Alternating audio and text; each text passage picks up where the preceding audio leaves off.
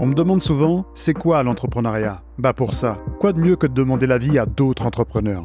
Pour cette deuxième saison du podcast Mes premières fois dans l'entrepreneuriat, vous allez découvrir sans tabou et avec authenticité les vraies coulisses des entrepreneurs qui se battent pour faire exister leur entreprise. Vous êtes prêts? Allez, c'est parti et avant de démarrer, les amis, si vous aimez ce podcast, je vous invite à mettre un petit 5 étoiles avec un commentaire sur Spotify ou Apple Podcast pour donner de la force à ce projet qui me tient vraiment à cœur. Merci d'avance, c'est parti pour l'épisode. Hello tout le monde, je suis très heureux aujourd'hui d'accueillir un nouvel invité. Je suis très heureux comme à chaque fois parce que j'adore l'entrepreneuriat, j'adore échanger avec des entrepreneurs. Et aujourd'hui, on va échanger avec Frédéric William King, qui est coach en développement de carrière. Frédéric, je suis très content que tu aies accepté l'invitation. Je crois savoir que tu es en Côte d'Ivoire, moi en France, donc on a un petit peu ce décalage, mais j'adore justement qu'on puisse échanger avec tout le monde aujourd'hui. Je suis très content de t'avoir. Euh, merci en tout cas d'avoir accepté l'invitation. Est-ce que tu peux nous dire qui tu es et te présenter rapidement. Merci beaucoup aussi Alexandre de m'avoir invité. Depuis le temps que j'écoute ton podcast, pour moi c'est juste un honneur euh, de me retrouver euh, parmi les invités aujourd'hui. Comme tu l'as dit, je suis en Côte d'Ivoire. On a effectivement deux heures de décalage et je suis super heureux d'être présent aujourd'hui. Et bonjour à toutes les personnes qui vont nous écouter dans les prochains jours et tout. Alors moi, je suis Frédéric, comme tu l'as dit, tu as très bien posé le cadre. Je suis coach en développement de carrière et euh, personal branding. Euh, ma mission, c'est vraiment d'accompagner des personnes, plus spécifiquement des étudiants, des salariés et des entrepreneurs, justement sur des enjeux de développement de carrière, sur des enjeux de développement professionnel, personnel, social selling et j'adore comme tout comme toi partager mon parcours entrepreneurial parce que je pense que pour euh, inspirer, euh, pour influencer autant pour moi, il faut inspirer les personnes qui sont autour de nous. Donc voilà. Complètement d'accord avec toi. Je, je, je, rejoins justement tes mots. Je, j'adore justement ce que tu dis par rapport à ça. C'est important de parler du parcours parce qu'on a tendance à souvent dire voici mes réussites, voici les chiffres qui font, qui font un peu euh, paillettes et qui scintillent, alors qu'en réalité, c'est important justement de parler de, de ce parcours qui parfois est, semé d'embûches et qui peut quand même inspirer les gens parce que quand on s'accroche, ça fonctionne plutôt bien. Exactement. Euh, je reviens du coup sur euh, ton, ton, ta ta présentation, donc beaucoup dans le développement de carrière. Pourquoi cette voie-là? C'est quelque chose qui te touche? Tu as eu des difficultés peut-être toi quand tu étais plus jeune à, te positionner? Pourquoi ça te tient à cœur aujourd'hui? Ah ben Clairement, je pense que le, le, fil conducteur que tous les entrepreneurs ont, c'est justement cette douleur qu'ils ont eue par le passé, qu'ils ont réussi à transformer en quelque chose de viable en réalité. Donc moi, quand j'ai terminé mes études, je t'avoue que c'était très difficile, c'était très galère. Euh, j'ai pratiquement passé trois ans sans jamais avoir fait mon stage. Donc, en fin d'études, euh, je me suis retrouvé dans le marché de l'emploi sans repère. J'ai postulé à gauche et à droite. Pour te dire vrai, c'est vraiment un an après l'obtention de ma licence que j'ai réussi à obtenir mon premier stage. Donc, du coup, à un moment donné, euh, je me suis dit que j'allais faire quelque chose de différent. J'allais essayer, autant que possible d'accompagner des personnes pour qui ne vivent pas pratiquement les mêmes difficultés que moi. Et tout ça un peu dessiné progressivement pendant le Covid. On en reviendra peut-être un peu plus tard. Euh, où j'ai eu, j'ai envie de dire, une vision, j'ai eu un déclic et je me suis lancé dans cette mission de vie depuis, voilà, bientôt trois ans déjà. Ok, super. Oui, donc euh, maintenant, tu es, es, déjà bien en place, tu as ton portefeuille, entre guillemets, tu as ta clientèle plutôt, et tu as, vraiment cet accompagnement euh, que tu viens de décrire. Top, merci pour ça. On aborde avec toi du coup cette première fois, euh, parce que comme tu le sais, chaque invité va parler de, de, de 5, voire peut-être même 6 avec toi de ses premières fois. Euh, je te présente pas le podcast parce que tu le connais, tu es un auditeur toi aussi, donc c'était très très chouette en tout cas de t'avoir en tant qu'auditeur et aussi cette fois-ci en tant qu'invité. Euh, la première fois que tu t'es lancé dans l'entrepreneuriat, c'était quoi le déclic? Dis-nous tout. Ah, c'est super. Alors le déclic, il était très simple. Hein. J'ai dû quitter mon pays d'origine parce que je suis camerounais à la base, pour ceux qui me suivent. Et euh, je n'avais aucun plan. J'ai choisi la Côte d'Ivoire, je ne sais pas trop comment, mais je me suis dit, c'est là où ça allait se passer, c'est là où je devais arriver. Donc je suis arrivé en Côte d'Ivoire. Le premier contrat de travail que j'ai réussi à avoir, c'est grâce à un ami avec lequel je joue au basket au Cameroun tout comme, comme pour dire que bah, même dans le sport, on peut se faire des relations un peu réseautées. Donc, euh, j'ai démarré dans une petite boîte ici et euh, bim, le Covid s'installe. Dès que le Covid est arrivé, malheureusement, comme j'étais le petit nouveau, euh, on a dû me mettre en congé technique et c'est à ce moment que je me suis dit, tiens, j'ai un compte LinkedIn, euh, je peux voir des choses. J'ai commencé à scroller un peu. J'ai mis à jour mon profil petit à petit Et à ce moment, euh, c'était juste en fait le chaos, Alexandre. Tu avais l'impression que tout le monde avait perdu son emploi. Tu avais l'impression que tout le monde avait envie de démissionner entre, on va dire, tous les, on va dire, les, crasses que la crise a, a causé entre les décès, les séparations et tout ce qui était difficile. Je me suis dit à un moment donné, j'ai quelque chose à partager. Parce que de base, bon, je me suis pas peut-être présenté. J'ai démarré ma carrière dans les ressources humaines. J'ai fait à peu près cinq ans et demi. Ensuite, j'ai bossé dans un cabinet de recrutement et par la suite dans d'autres, dans, dans d'autres, on va dire, euh, euh, industries. Et j'ai commencé à créer du contenu. Je créais du contenu vraiment de manière bénévole pour apporter des conseils aux gens. Voilà, faites ci, rédigez ceci, faites comme ça. Et de fil en aiguille, ça, les gens ont commencé à me suivre. Du moins, j'ai commencé à attirer les regards sur moi. Et c'est à ce moment que je me suis dit, et si c'était en fait la voie que je devais prendre? Parce que pour la petite histoire à côté de ça, moi, j'étais aussi en recherche d'emploi. J'avais perdu mon emploi. Je cherchais un emploi. Je postulais, mais j'avais pas de retour. Et du coup, du jour au lendemain, mes publications ont commencé à aider des gens qui venaient vers moi et gratuitement, j'apportais des conseils, je revoyais les CV, on revoyait un peu l'aide de motivation, les candidatures, les stratégies. Je motivais, j'inspirais, j'accompagnais comme ça. Et je me suis dit, c'est à ce moment que je dois faire quelque chose en réalité. Donc c'est là où j'ai eu le déclic que je me suis dit, je vais me lancer. Donc je suis passé sur plusieurs étapes. J'ai commencé, je suis quitté du parcours du demandeur d'emploi euh, à celui des, euh, euh, on va dire, de salarié parce que jusqu'après, j'ai trouvé un nouveau contrat de travail. Et étant salarié, je suis passé à, à, l'étape d'entrepreneur et d'entrepreneur entrepreneur. Donc, tu vois, ça m'a pris quand même trois ans pour pouvoir structurer tout ça progressivement. Donc, c'est à ce moment que j'ai le déclic. Comme quoi, euh, même pendant les crises, voilà, il y a des opportunités. Disons ça comme ça. Je suis assez d'accord avec toi. C'est vraiment dans les, dans les crises, dans les situations difficiles. Je pèse mes mots quand je dis les crises parce que tu l'as entendu, il y a des séparations, il y a plein de choses, il y a eu plein de conséquences, il y a eu des morts aussi, évidemment. Donc, euh, mais il y a quand même des opportunités. La vie ne s'arrête pas pour nous. En tout cas, si la ville a décidé qu'on était encore présent, c'est qu'il fallait faire quelque chose. Ce que j'aime beaucoup dans ton parcours, c'est que tu d'abord commencé à donner des conseils, tu t'es d'abord créé une communauté avant de te lancer, avant de justement créer ton offre et structurer aussi ta société.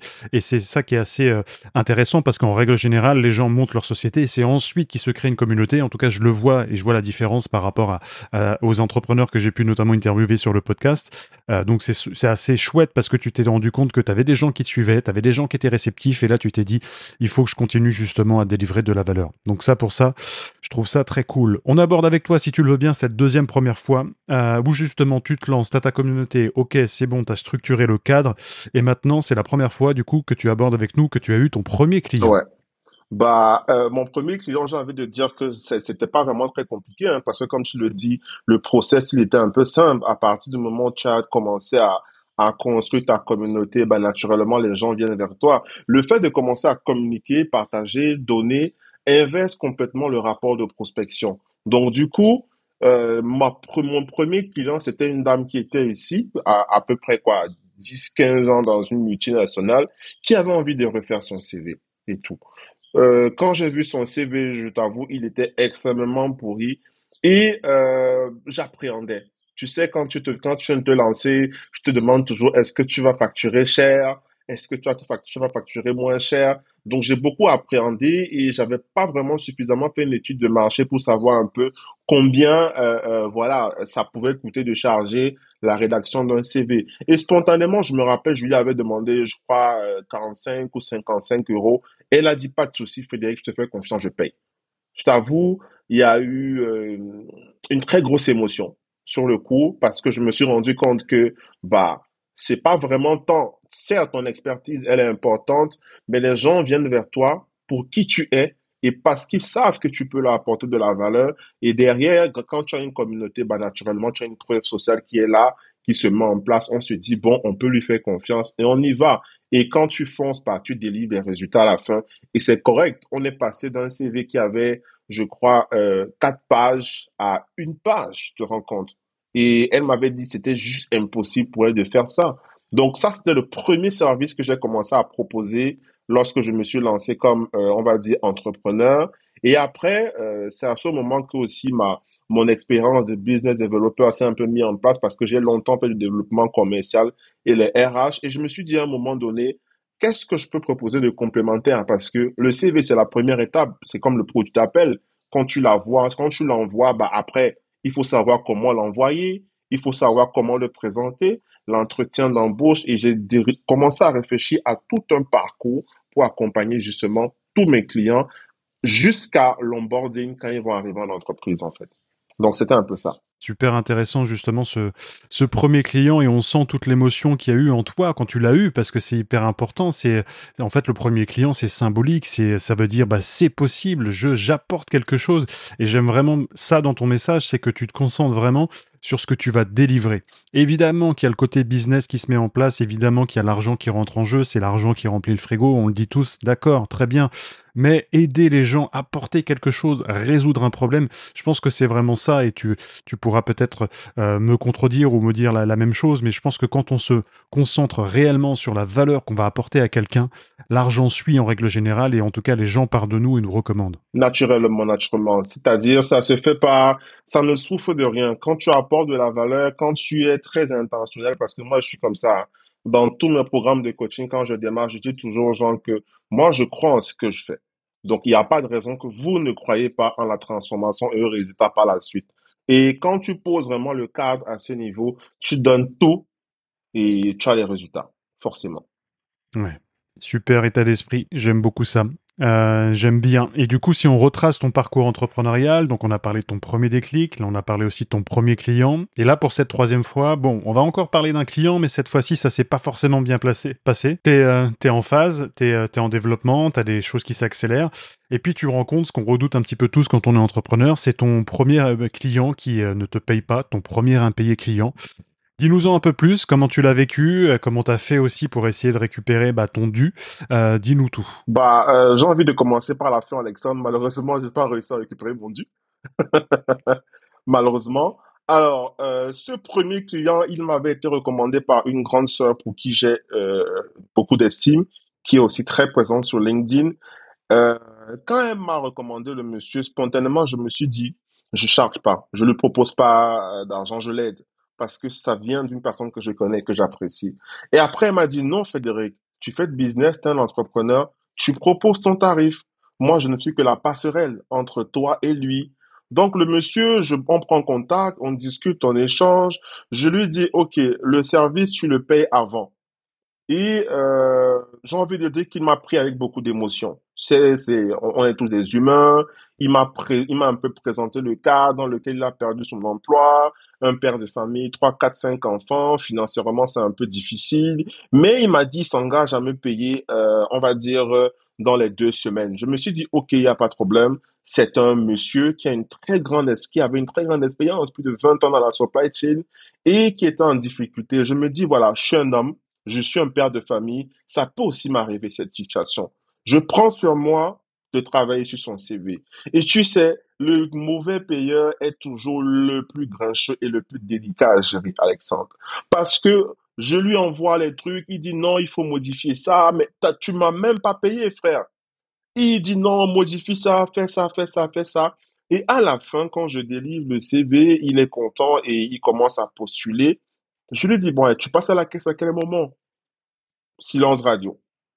Je l'ai relancé tellement de fois, il n'a jamais réagi. Et je t'avoue, quand j'ai remonté l'information à cette personne qui nous a mis en, contact, elle était extrêmement mal à l'aise. Extrêmement.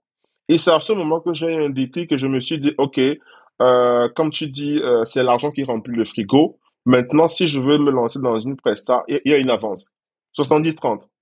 Ça, c'est vraiment non négociable avant de démarrer quoi que ce soit. Donc, c'était vraiment une expérience difficile pour moi parce que je ne pouvais pas me dire que un monsieur, un père de famille comme moi, pouvait me faire un truc à l'envers comme ça.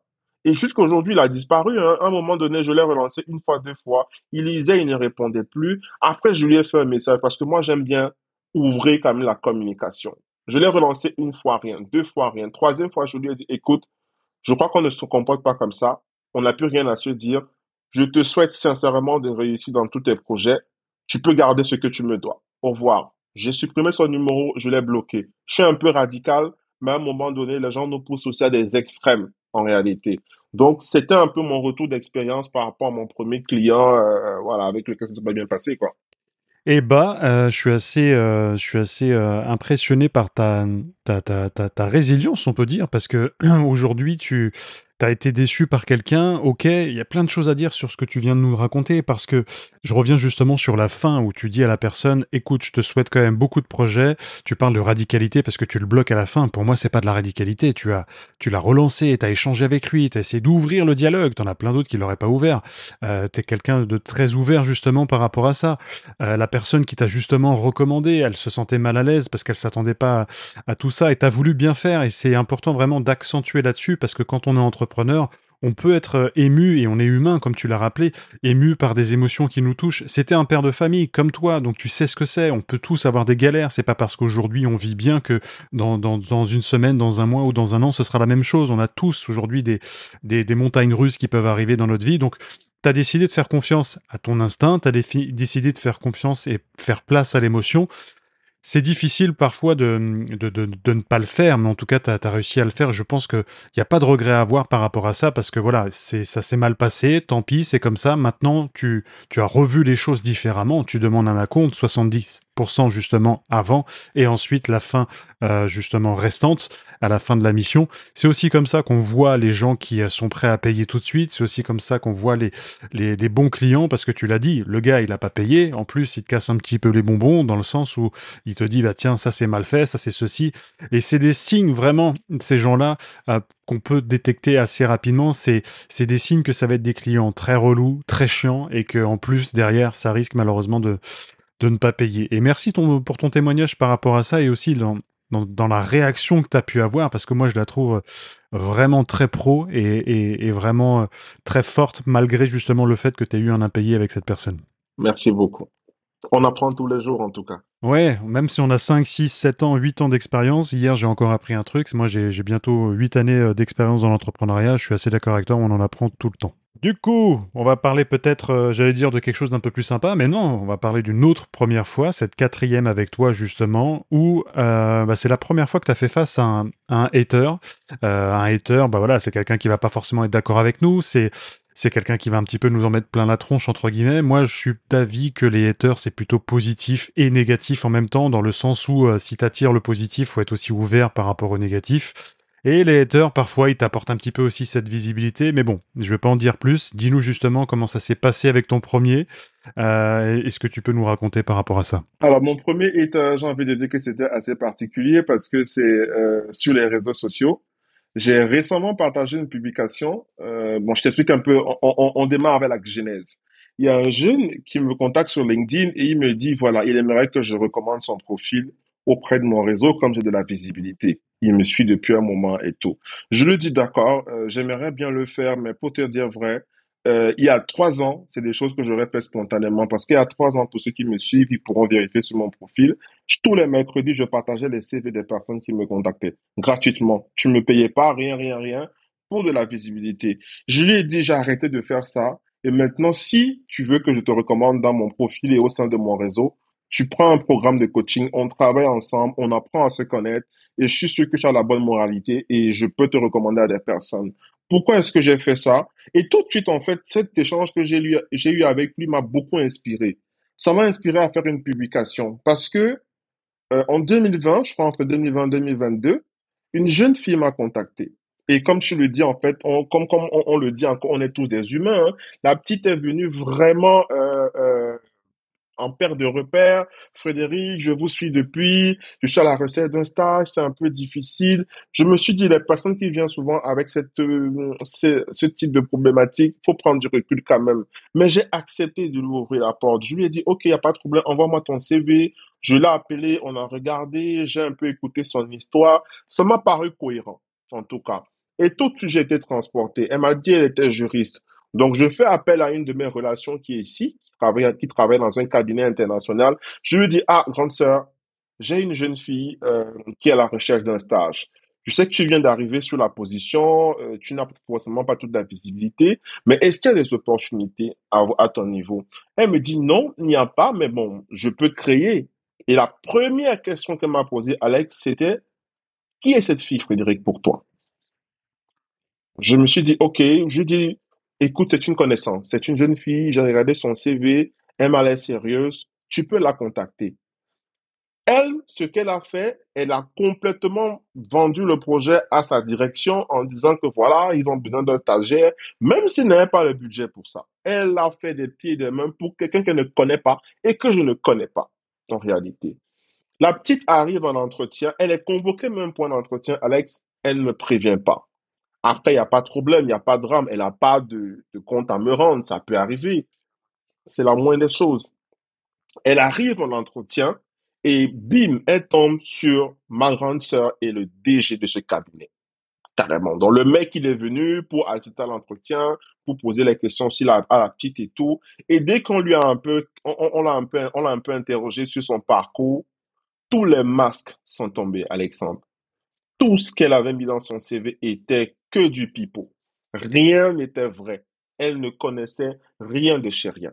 Donc, du coup, l'entretien, il a fait cinq 7 minutes, elle m'a dit, elle a chronométré, 7 minutes, et ils ont dit, à la fille de partir, parce que franchement, c'est pas très sérieux. Et ma sœur derrière m'appelle, elle me dit, euh, Frédéric, la prochaine fois, ne m'envoie plus des gens comme ça. J'aurais pu perdre mon emploi. Parce que je connaissais pas la petite, je l'ai euh, tellement mis à un certain niveau, et quand elle arrive, elle assure pas. Et depuis ce jour, je me suis dit, je vais arrêter de faire ça. Soit, soit on prend un coaching et on bosse ensemble. Pour revenir maintenant à, ma première fois justement où j'ai un hater, je fais dans une publication pour partager ce retour d'expérience. La publication, elle a fait 50 000 vues. Les gens ont commenté, les gens ont dit, ouais, mais tu as raison, non, et tout. Après, tu peux pas faire forcément l'unanimité à tous les niveaux. Il y a donc un jeune qui a réagi sur cette publication et qui est vu, qui, qui a été vraiment très euh, agressif. Il dit ça, il m'a dit, je me rappelle encore, c'est à cause de gens comme vous, comme vous avez réussi, euh, vous voulez pas aider les jeunes et tout ça, vous n'allez pas évoluer et tout. J'ai répondu à chacun de ces commentaires dans la bienveillance parce que ce que ce que je dis aussi à la plupart des personnes que j'accompagne, c'est la communication non violente et l'assertivité doit être vraiment votre mantra à tous les niveaux. Je parle avec le jeune, je réponds poliment. Il m'insulte, il m'insulte. Bon, il m'a pas insulté. C'est quand il m'a insulté que j'ai arrêté, que j'ai coupé, j'ai fermé les débats. Carrément. J'ai même voulu lui écrire en privé pour lui dire qu'est-ce qui se passe? Parce que quand j'ai vu son profil, j'ai vu qu'il était au Cameroun, on a fait la même université. Je sens aussi que c'est un jeune qui a galéré comme moi. Parce que moi, mon parcours universitaire, il était chaotique, pour te dire vrai. C'est très difficile. Et après, je me suis dit non, je vais laisser. Parce qu'à ce niveau, quand tu es un peu trop fermé, c'est un peu compliqué. Et ce jour, Alexandre, j'ai reçu 15 messages de personnes, 3 sur WhatsApp et je crois 12 sur LinkedIn, qui me félicitaient pour la prise de hauteur que j'ai eue par rapport à cette situation. Il y a même un monsieur, j'ai envie de dire, euh, 40, 50 ans, qui m'a dit, moi, je crois pas que j'aurais supporté comme ça un cadre de banque en France. Il m'a dit, je pense pas que j'aurais, je l'aurais bloqué, mais j'ai pris le temps et je l'ai même pas bloqué. Donc, c'est vraiment la première fois où j'ai fait face à un haters très agressif, très virulent, juste parce que j'ai partagé un point de vue sur lequel il n'était pas aligné, quoi. Donc, c'était un peu ça. Euh, merci encore pour ça et c'est vraiment impressionnant la manière dont tu as réagi encore une fois parce que tu as une situation qui est assez complexe, euh, t'engages ta responsabilité justement en présentant un petit peu pardon, bah, ce profil notamment euh, vis-à-vis de ta sœur, vis-à-vis de son DG également. Donc c'est pas évident aujourd'hui euh, bah, d'avoir ces retours qui sont positifs quand tu présentes quelqu'un. Là au contraire, ça a été vraiment dans le mauvais sens. Euh, t'as as voulu bien faire en fait. T'as as encore eu cette émotion où tu t'es tu t'es senti touché. Et un entrepreneur en général, il fait confiance à son instinct, il fait confiance à ses émotions et c'est comme ça qu'il prend des décisions. Parfois bonnes, mauvaises ou pas. On n'est pas là pour juger. Là en l'occurrence c'était une mauvaise, mais t'as voulu faire confiance. Ensuite, t'expliques ton histoire, t'expliques ça sur les réseaux et euh, on voit bien que, comme tu l'as dit, on peut pas être à l'unanimité sur justement euh, euh, ce que tu vas véhiculer. Si aujourd'hui tu es en train de dire, voilà, c'est logique, c'est pas normal que la personne ait réagi comme ça, elle aurait dû ne pas mentir, elle aurait dû être sincère avec moi. Et finalement, tu as cette personne qui te dit l'inverse, euh, qui est très agressif avec toi. Et je suis pas étonné de les gens qui viennent te voir et qui te félicitent par rapport à ta manière de réagir, parce que tu en as plein qui bloquent, en as plein qui insultent. On n'aime pas se faire insulter sur les réseaux sociaux, mais l'intelligence que tu as aujourd'hui, c'est justement de prendre cette hauteur, de essayer de répondre à la personne, parce que encore une fois, les gens, ils sont très forts sur les réseaux. En face à face, c'est un petit peu différent. Euh, moi, je peux te le dire et te le garantir aujourd'hui. Euh, mais ce que je veux dire par là, c'est que tu as quand même essayez d'échanger avec lui parce qu'on ne sait pas de quoi demain la vie est faite. Ça peut être, on ne sait jamais, une personne qui a pris conscience de certaines choses, qui va te consulter pour du coaching. Bon, peut-être pas, mais ce que je veux dire, c'est, elle peut évoluer aussi cette personne. Elle t'a mis sur un piédestal en disant, bah toi, de toute façon, t'as réussi, donc ça t'intéresse pas aux autres. Donc forcément, ça a dû te toucher personnellement, parce qu'au contraire, t'es là pour expliquer que tu as, eu euh, forcément des galères et c'est pour ça aussi que tu renvoies l'ascenseur quelque part. Maintenant, tu fais ça sous forme de coaching. Quelqu'un qui t'envoie une sollicitation, tu peux pas lui faire une publication, sinon tu passes tes journées à faire ça et c'est normal que, tu monétises un petit peu tout ça. C'est un peu euh, le fruit de ton expérience aujourd'hui. Et ça, malheureusement, les gens ont un petit peu du mal à le comprendre et c'est bien dommage. Ah, bien dommage, effectivement. Yes, et bah c'est des partages d'expérience que j'aime tout ça parce que voilà, il y a ton recul, ton expérience par rapport à ça et je pense que ça peut vraiment euh, apporter beaucoup de valeur aux gens qui euh, qui nous écoutent. Euh, on va parler d'une dernière première fois, ta cinquième du coup où tu vas nous parler et partager justement de tes premiers doutes, les doutes que tu as pu avoir. Les doutes, qu'est-ce que ça signifie pour toi? C'est la doute d'avoir des clients, c'est la doute d'avoir suffisamment de trésorerie pour son business? C'est quoi pour toi les doutes? Est-ce que ça t'a empêché de dormir? Comment tu l'as vécu? Bah, envie de dire que c'est un peu, c'est un peu de tout ça hein, à, un moment donné, parce que, écoute, j'ai lancé, je me suis lancé avec un service que je proposais à quoi? À peine à 50 euros, et c'est pas comme si des demandes affluaient, tu vois? Donc, du coup, il fallait publier du contenu, il fallait chercher à attirer des gens, et c'est pas tout le monde, c'est pas tout le temps que tu as des demandes comme ça. Donc, je me suis mis à douter parce que, voilà, est-ce que je vais pouvoir vivre de l'activité suffisamment longtemps? Comment est-ce que je vais faire pour pouvoir euh, attirer le maximum de clients pour rentabiliser? Parce que, pour te dire vrai, euh, j'étais dans un pays étranger, c'était la seule source de revenus que j'avais, malgré les petites économies à côté. Donc, du coup, je t'avoue que je n'endormais pas et je réfléchissais, je réfléchissais, je réfléchissais. Et euh, j'ai envie de te dire, quand tu es quelqu'un de bienveillant, quand tu es aussi vraiment porté par ton, ton, ton instinct et les bonnes intentions, les choses se mettent en place en réalité. Je me suis dit à un moment donné, ça, euh, la rédaction de CV, le coaching, c'est des prestats qui sont ponctuels. C'est pas des prestats sur lesquels tu vas peut-être te dire que tu vas te faire un chiffre d'affaires, euh, voilà, rond à la fin du mois. Donc je me suis dit, il faut que je réfléchisse à quelque chose, à des prestats ou une offre que je vais mettre qui va être mensuelle, qui me donnera un salaire, comme par exemple si je étais dans une entreprise. Et de fil en aiguille, j'ai envie de dire que une personne a décidé de me contacter comme ça. J'ai même pas fait d'effort, tu vois. Elle m'a contacté. Euh, dans un premier temps, elle me dit Frédéric, euh, voilà, j'ai besoin qu'on travaille ensemble euh, sur un petit projet sur lequel je suis. Est-ce que ça te parle et tout? Moi, elle me présente un peu le tout. Je lui dis, ok, mais il n'y a pas de souci. Moi, j'ai la visibilité. Je te fais une publication gratuite. Ça donne de la visibilité, c'est tant mieux. Elle me dit non. Frédéric, je vais travailler avec toi sur le long terme et tout. Je dis, ah, ok. C'est après, je me dis, mais mince, depuis un moment, je pensais, je réfléchissais à mettre en place une offre sur euh, peut-être mensuelle qui allait me rapporter un certain euh, chiffre à la fin. Et naturellement, j'ai signé mon premier client quand même à plus de plus de 1000 1500 euros tu vois sur le mois sans forcément faire d'efforts et euh, progressivement, j'ai commencé à mettre maintenant en place une offre pour pouvoir me dire que voilà, je dois avoir trois, cinq personnes mensuelles. Maintenant, les coachings, ça va devenir des prestants en one shot où je peux prendre quelqu'un, on va sur un programme une, deux semaines et on est parti. Donc, je t'avoue que ça a été une période très difficile parce que j'étais dans le doute, je n'avais pas de réponse, je ne voyais pas aussi dans le paysage ce que je pouvais proposer parce que j'avais démarré avec une offre, mais le fait d'avoir pensé, le fait d'avoir imaginé on va dire, un programme, une offre, un projet, tout ça fait en sorte que, bah, écoute, euh, euh, la bonne étoile est venue à moi et bah, ça s'est mis en place, quoi. C'est un peu ça. Super, je suis assez d'accord avec toi, c'est quand on visualise les choses en général que le concret arrive, donc c'est plutôt euh, une bonne chose pour toi. Après, évidemment, faut passer à l'action et c'est quand on met en place des choses que, que, ça, que ça se concrétise. Justement, qu'est-ce que tu conseillerais à quelqu'un qui nous écoute, qui, euh, qui, partage des doutes justement sur, euh, ça peut être des doutes par rapport au business, effectivement, comment est-ce que je vais faire pour avoir des clients, comment je vais faire pour m'en sortir ce mois-ci? Toi qui as vécu ça de l'intérieur, toi qui as vécu des choses fortes à ce niveau-là, qu'est-ce que tu conseillerais à quelqu'un qui partage justement les mêmes doutes que toi aujourd'hui? Bah moi personnellement, je, lui conseillerais de s'exprimer. Moi, l'erreur que j'ai faite, c'est que je suis resté euh, dans un certain mutisme. Je n'ai pas chercher à présenter un peu mes difficultés à des personnes, entrepreneurs, qui est autour de moi parce que je me disais non, je vais trouver la solution. Donc la problématique souvent quand on se lance, c'est que quand on a la tête dans le guidon, on ne lève pas suffisamment la tête pour essayer de présenter ses projets. Tu sais, quand on était un peu plus jeune, après, euh, c'est peut-être la, la, culture est complètement différente.